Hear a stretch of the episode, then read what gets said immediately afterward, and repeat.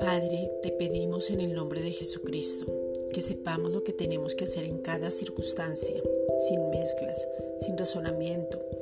Que sea este el tiempo de adorar porque solo Cristo es el centro y poder ser transformados.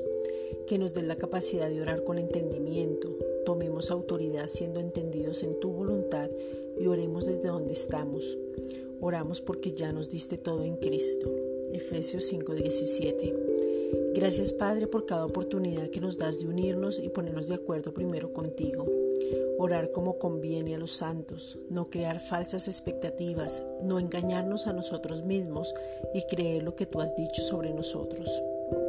Cuando nos ponemos de acuerdo estamos conforme a tu voluntad, que es tu palabra, y tu voluntad es buena, agradable y perfecta, porque es Jesucristo mismo. Romanos 12:2. Te pedimos, Padre, en el nombre de Jesucristo, que seamos llenos del conocimiento de tu voluntad en toda sabiduría e inteligencia espiritual. Colosenses 1.9. Porque tu voluntad y tu palabra que es Cristo están unidos, que podamos renovar el espíritu del entendimiento.